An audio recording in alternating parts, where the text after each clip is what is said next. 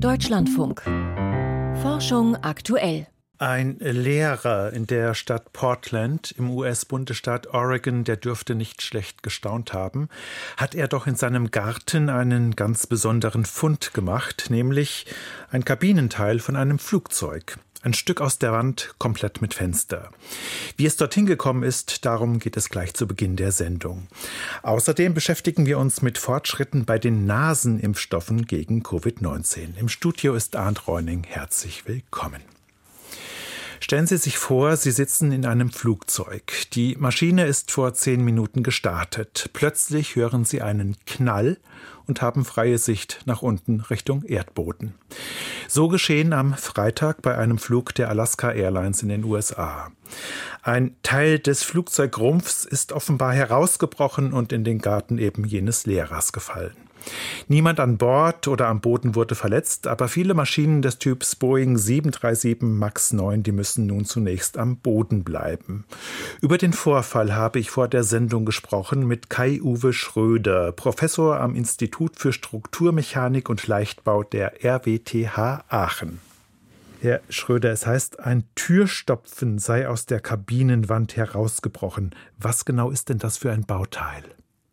Ja, man muss sich das so vorstellen, dass äh, normalerweise an dieser Stelle eine Notausstiegstür vorgesehen wäre.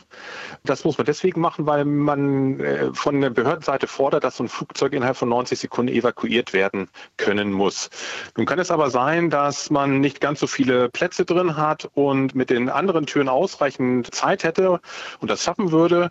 Und dann verzichten die Fluglinien darauf, dort eine normale Tür zu machen und haben stattdessen lieber mehr Sitze drin. Und jetzt muss natürlich dieses Loch wo normalerweise die Tür vorgesehen ist, muss jetzt irgendwie geschlossen werden. Und äh, bei Airbus wird das so gemacht, dass man dort diese Notausstiegstür, wie man sie über den Flügeln kennt, ganz normal einsetzt und sie nur nicht öffnenbar macht. Aber Boeing scheint offensichtlich dort ein extra Bauteil eingesetzt zu haben. Und dieses extra Bauteil, der Verschluss der Tür, die nicht gebraucht wird, das scheint wohl rausgerissen zu sein. Ist das denn bekannt als ein problematisches Bauteil? Gab es da bereits ähnliche Vorfälle? Nein, überhaupt nicht. Und äh, mich verwundert das auch so ein bisschen. Äh, jetzt muss ich gestehen an dieser Stelle, dass ich die Konstruktion der Boeing-Maschinen nicht in dem Maße kenne, aber bei den Airbus-Maschinen ist es so, dass das normalerweise eigentlich gar nicht passieren kann. Man muss sich das so vorstellen, die Tür, die wird normalerweise sozusagen von innen mit Haken gesichert, sodass wenn es dann von innen bedruckt wird, der Rumpf, wir fliegen ja in 10 Kilometer Höhe, dort ist der Druck deutlich niedriger außen als drin. Das muss man sich so vorstellen, der Flugzeugrumpf wird aufgepumpt und normalerweise werden werden die Türen dann in diese Haken reingedrückt. Das ist auch der Grund, wenn man sich das anguckt, wenn eine Tür geöffnet wird, warum die erst einige Zentimeter nach innen gehen muss, bevor sie zur Seite schwenkt, damit sie aus diesen Haken rauskommt. Das heißt, normalerweise ist diese Art des Versagens eigentlich gar nicht möglich. Es sei denn, und wie gesagt, da kenne ich jetzt allerdings die Boeing-Konstruktion zu wenig, man würde jetzt von außen dieses Panel draufsetzen und zum Beispiel mit irgendwelchen Bolzen oder so sichern. Und sowas scheint wohl offensichtlich die Konstruktion bei Boeing zu sein. Wie gesagt, beim Airbus-Flieger wäre das eigentlich nicht möglich.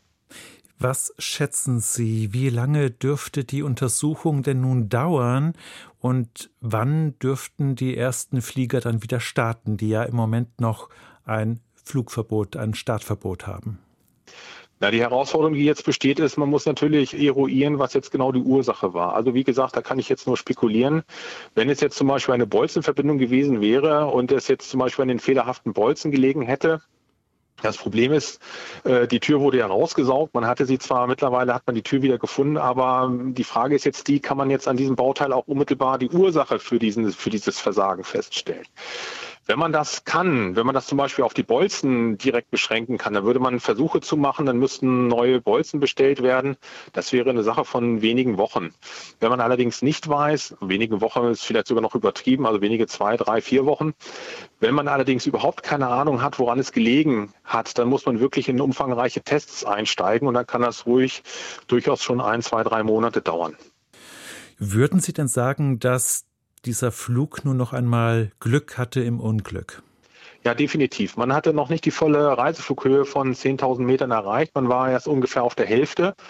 Und dort besteht auch noch die Anschnallpflicht. Also man hat in doppelter Hinsicht Glück gehabt. Erstens, die ganzen Personen im Flugzeug waren noch angeschnallt und äh, zweitens werden die Lasten äh, auf die Menschen, die dort in unmittelbarer Nähe dieses Loches gesessen hätten, bei einem so großen Loch viel, viel größer gewesen, äh, dass man vielleicht sogar auch ein oder zwei Sitze hätten rausgerissen werden können. Insofern hatte man da wirklich nochmal Glück im Unglück, dass es da nicht zu einem Personenschaden gekommen ist. Sagt Professor Kai-Uwe Schröder von der RWTH Aachen zum jüngsten Vorfall mit der Boeing 737 MAX. Die Corona-Tests im Abwasser zeigen, dass im Moment viele Viren unterwegs sind. Wirklich schwere Verläufe sind natürlich mittlerweile selten, aber solch eine Infektion belastet die Betroffenen trotzdem und führt zu Fehlzeiten am Arbeitsplatz. Ideal wäre es, wenn eine Impfung auch das Risiko einer Ansteckung verringern könnte. Schleimhautimpfstoffe, die könnten genau solch etwas leisten. Aktuell sind dazu mehrere Studien erschienen. Mein Kollege Volkert Wildermuth hat das zum Anlass genommen, genauer nachzufragen, wie weit denn dieser Ansatz mittlerweile gediehen ist. Die meisten Impfungen gehen in die Muskulatur, an Arm oder Po. Sie führen verlässlich zur Bildung von Antikörpern, aber die schwimmen dann hauptsächlich im Blut. Atemwegsviren kommen aber erst spät im Blut an. Sie infizieren zuerst die Zellen in den Schleimhäuten von Nase oder Lunge. Wenn man jetzt aber eine Impfung hätte, die gewissermaßen via naturalis in den Respirationstrakt eingebracht wird, dann hätte diese Impfung das Potenzial, auch genau dort, wo das Virus reinkommt, eine substanzielle Immunität zu vermitteln und zu verhindern, dass die Infektion überhaupt in Gang kommt. Der Tiermediziner Jakob Trimpert forscht an der Freien Universität Berlin an einem nasalen Impfstoff, zusammen mit KollegInnen an der Charité und dem Max-Delbrück-Zentrum.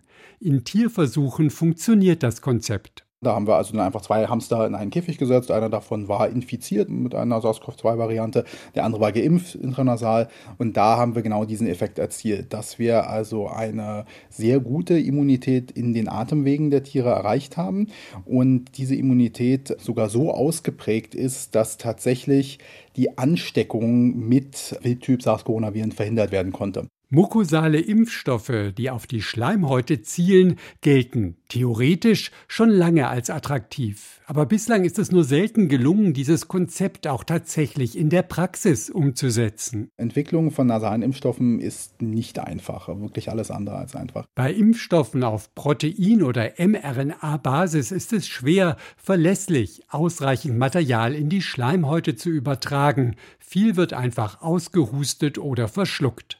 Dieses Problem umgehen Lebendimpfstoffe, indem sie sich vor Ort vermehren. Die Impfviren sind dabei so abgeschwächt, dass sie keine Symptome auslösen. Hier liegt die Hürde ausgerechnet im Immunsystem, das die Impfviren abfangen kann, bevor sie überhaupt wirken. Aufgrund dieser Schwierigkeiten war vor der Pandemie nur der nasale Grippeimpfstoff Flumist in den USA zugelassen. Inzwischen gibt es aber fünf mukosale Corona-Impfstoffe, die in China, Indien, Iran, Indonesien, Marokko und Russland eingesetzt werden. In China wurde eine Nasentropfenimpfung noch vor der großen Corona-Welle dort erprobt. Einige der Probanden waren vorher noch nie geimpft worden. Bei ihnen lag die Wirksamkeit der chinesischen Studie zufolge bei 87 Prozent. Die meisten bekamen die Nasentropfen als Booster, da lag der Zusatznutzen deutlich niedriger. Also daraus kann man schließen, dass das grundsätzlich gut funktioniert. Das denke ich, kann man auf jeden Fall sagen. Ob die jetzt wesentlich besser ist als das, was man dauerhaft mit intramuskulären Impfungen erreichen kann, hat diese Studie nicht untersucht. Das heißt, das können wir da noch nicht sagen. Aber sie zeigt auf jeden Fall, dass es grundsätzlich funktioniert. Die Corona-Pandemie hat den neuen Impfkonzepten wichtige Impulse gegeben. Es wird an ganz unterschiedlichen Ansätzen geforscht. Nasale Impfstoffe lösen eine Immunantwort vor allem eben in der Nase aus, können dort einen ersten Virenkontakt unterbinden. Die tiefe Lunge bleibt aber empfänglich für Infektionen. Hier setzen Impfstoffe an, die wie Asthmasprays inhaliert werden können. In den USA zeigte ein direkter Vergleich in Affen, dass eine Boosterimpfung auf diesem Weg besonders effektiv schützt. Entscheidend ist die Verpackung der Impfstoffe, damit sie auch wirklich in die tiefen Lungenbläschen gelangen.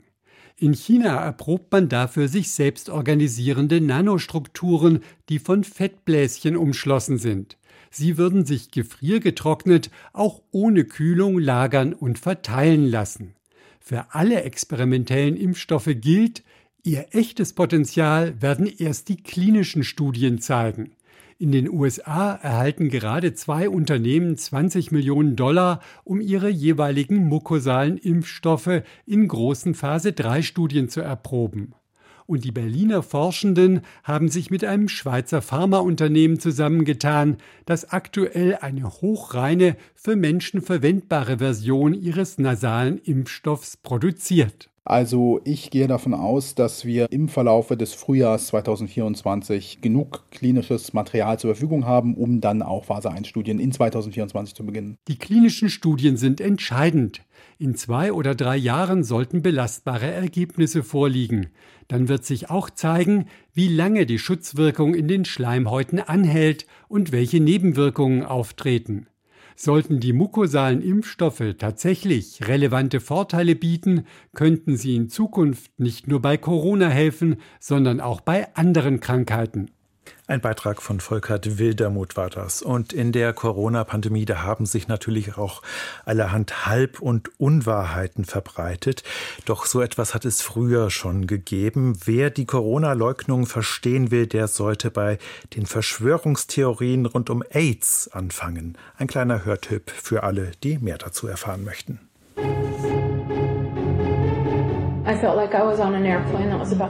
Ich fühlte mich wie in einem Flugzeug, das gerade abstürzt. 1992 erfährt Christine Maggiore, sie ist HIV-positiv. Bald beginnt sie zu zweifeln und stößt auf einen deutschen Wissenschaftler. Das AIDS-Virus infiziert nicht mehr als eine von 100.000 T-Zellen. Der behauptet, AIDS gibt es nicht. Das reicht bei weitem nicht, um eine Krankheit wie AIDS zu erklären. Ist AIDS eine große Lüge? Eine Erfindung der Pharmaindustrie? Christine Maggiore gründet eine Bewegung. Alive and Well, AIDS Alternatives. Acht Jahre später bin ich immer noch kerngesund. Und das ohne AIDS-Medizin. Und findet viele, die ihr glauben wollen. Die AIDS-Leugner, der fatale Irrweg der Christine Majore. Alle fünf Folgen des Podcasts finden Sie ab heute in der Deutschlandfunk Audiothek-App. Themenwechsel. Die Feiertage rund um Weihnachten haben vielen Familien die Gelegenheit zum Skiurlaub geboten. In den deutschen Mittelgebirgen, da war Schnee auf den Pisten in den vergangenen beiden Wochen eher Mangelware. Doch selbst in den Alpen dürfte mit dem Klimawandel die Schneedecke im Winter immer dünner werden. Schon heutzutage kommen vielerorts Schneekanonen zum Einsatz. Aber wie nachhaltig ist der Kunstschnee eigentlich? Eine internationale Studie hat gerade abgeschätzt, wie das aussieht am Beispiel eines Skigebiets in Kanada. Daran beteiligt war Robert Steiger von der Universität Innsbruck. Mit ihm habe ich vor der Sendung gesprochen. Herr Steiger, schauen wir uns doch erst einmal den Ressourcenverbrauch an. Was bedeutet es da, eine Skipiste künstlich zu beschneien? Zum einen braucht man ja Wasser. Genau, also ich brauche äh, Wasser, um äh, sozusagen den Schnee herzustellen. Um Wasser in Schnee zu verwandeln, brauche ich dann in weiterer Folge Energie. Und dieser Energiebedarf ist zum einen davon abhängig, wie aktuell das System ist, das ich im Skigebiet habe. Also neuere Systeme verbrauchen weniger Energie für die gleiche Schneemenge, ältere Systeme verbrauchen noch mehr. Und es ist auch so, dass man bei höheren Temperaturen auch mehr Energie benötigt, weil man weniger Wasser in der gleichen Zeit durch die Kanone sozusagen durchlassen kann, weil eben die Luft nicht ausreichend kühl ist, um mehr Wasser in Schnee zu verwandeln sozusagen. Lässt sich das denn schon abschätzen, wie viel mehr Schnee wir in Zukunft benötigen auf den Pisten, weil einfach nicht mehr natürlicher Schnee fällt? Also hier gibt es so Modellberechnungen, die zeigen, dass wir jetzt auf Österreich bezogen zum Beispiel, dass wir bis zum Jahr 2050 in etwa 60 oder 100 Prozent mehr an Wasser benötigen für die Beschneiung, wenn alle Skigebiete weiter so beschneien würden wie heute. Und diese auch noch existieren, diese Skigebiete. Und diese Bandbreite 60 bis 100 Prozent, die liegt daran, dass wir eben noch nicht genau sagen können, welches Klimaszenario eintreten wird. Also ob das jetzt ein eher Klimaschutzszenario ist, dass wir viel erreichen beim Klimaschutz, dann wären es eben in Anführungsstrichen nur die 60 Prozent. Oder wenn wir weitermachen wie bisher, dann müssen wir eben mit einer Steigerung von 100 Prozent, also einer Verdoppelung des Schnee und damit auch des Wasserbedarfs rechnen. Des Wasserbedarfs und des Energiebedarfs dann auch? Ja, das ist etwas schwieriger zu sagen. Mal grundsätzlich, wenn wir davon ausgehen, dass die Effizienz der Anlagen gleich bleibt, dann kann man auch in etwa von einem äh, Energiebedarf in der ähnlichen Größe rechnen, wobei hier eben die Frage ist dann, bei welchen Temperaturen beschneit wird. Wenn zukünftig häufiger im sogenannten Grenzbereich beschneit wird, also da, wo es technisch noch geht, aber nicht so effizient ist, dann würde man tendenziell mehr Energie brauchen, als das heute der Fall ist. Und auch die Steigerung bei der Energie wäre dann stärker. Und damit kommt ja auch ein weiterer Faktor hinzu, die Anreise zum Skigebiet. Also wenn weiter entfernt liegende, höher liegende Skigebiete favorisiert werden, dann geht das doch wahrscheinlich auch auf Kosten des CO2-Budgets. Ja, das ist anzunehmen. Das ist jetzt ein bisschen die Frage, woher kommen die Gäste und wo sind dann die Skigebiete. Aber grundsätzlich ist es so, dass Skigebiete am Alpenrand, die näher, meistens näher an den Metropolen liegen, wie jetzt im Süddeutschland München oder Stuttgart zum Beispiel oder Wien in Österreich, dass diese Skigebiete zuerst und stärker betroffen sein werden vom Klimawandel, einfach auch, weil sie niedriger gelegen sind. Und wenn wir jetzt davon ausgehen, dass solche Skigebiete ähm, mitunter dann schließen müssten, entweder temporär oder sogar permanent. Dann müssten die Gäste längere Anreise in Kauf nehmen, was bedeutet mehr gefahrene Kilometer und es bedeutet auch mehr Emissionen, wenn man weiterhin so wie heutzutage mit dem Auto dann ins Skigebiet fährt. Wie lässt sich denn ein nachhaltiger Skibetrieb in Zeiten des Klimawandels betreiben? Ja, hier gibt es mehrere Akteure, die aktiv werden können. Zum einen sind es die Skigebiete und die Destinationen selbst. Also man kann versuchen, und das wird auch heute schon zum Teil gemacht, dass man die Beschneiung effizienter gestaltet mit neuen Anlagen, mit permanenter Schneehöhenmessung, dass nur noch dort beschneit wird, wo es auch notwendig ist. Dann ein ganz wichtiger Faktor ist die Frage, welche Art von Strom beziehe ich als Betreiber, egal ob jetzt im Skigebiet oder im Hotel.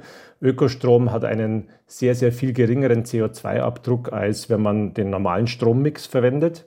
Auch bei der Pistenpräparierung wäre ein wichtiger Schritt, dass man wegkommt vom Diesel in den Pistengeräten und hin zu entweder Wasserstoff oder synthetischen Kraftstoffen.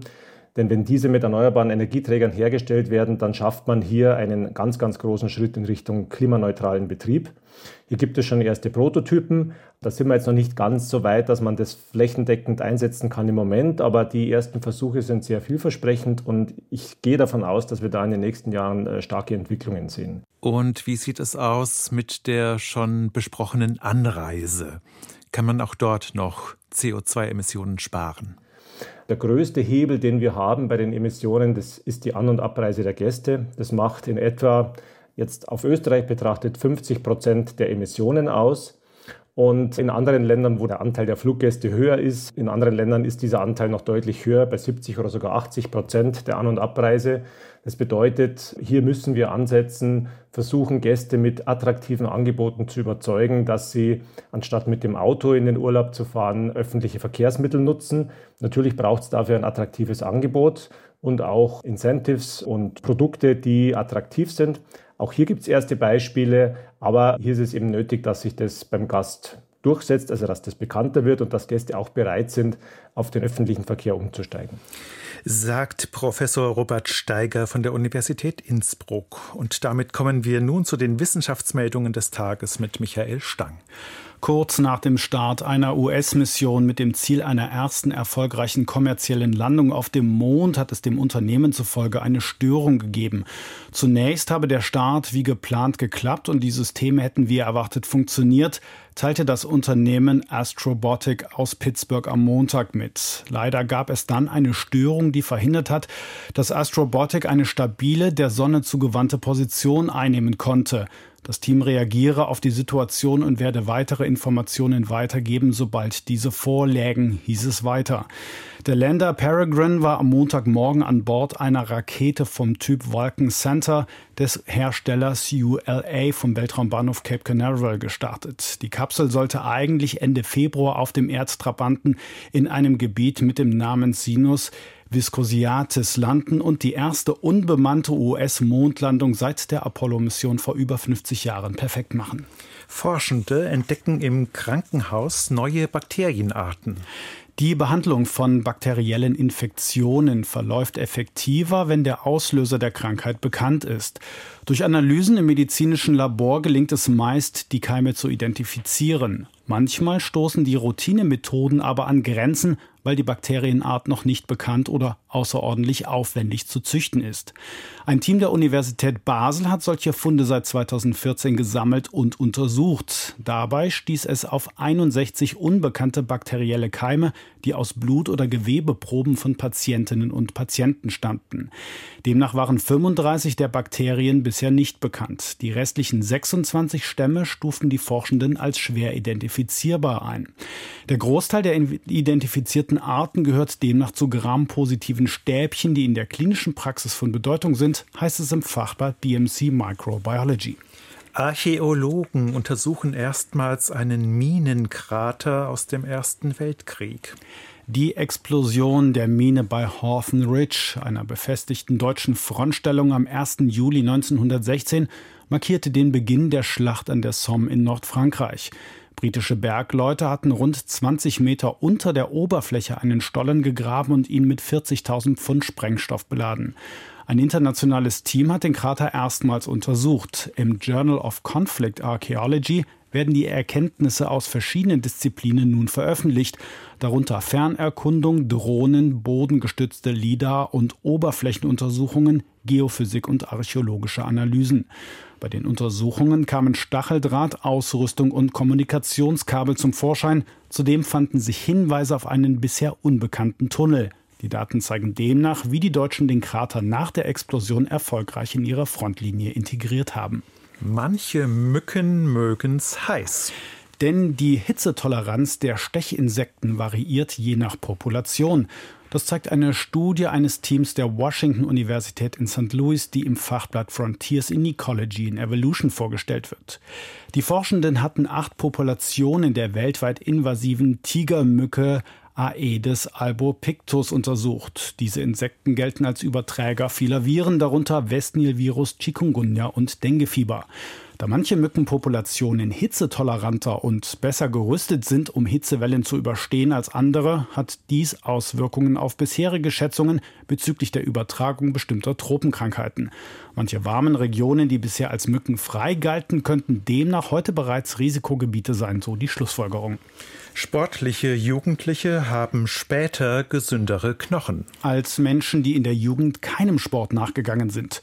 Dass bestimmte Sportaktivitäten in jungen Jahren die Knochengesundheit bei älteren Erwachsenen erhöhen, zeigt eine Studie der Utenda-Universität in Japan. Der Verlust der Knochenmineraldichte mit zunehmendem Alter ist eine der Ursachen für Osteoporose. Diese führt zu Brüchen, die eine langfristige Pflege erfordern. Daher wird Prävention immer wichtiger. Vielen Dank, Michael Stang war das.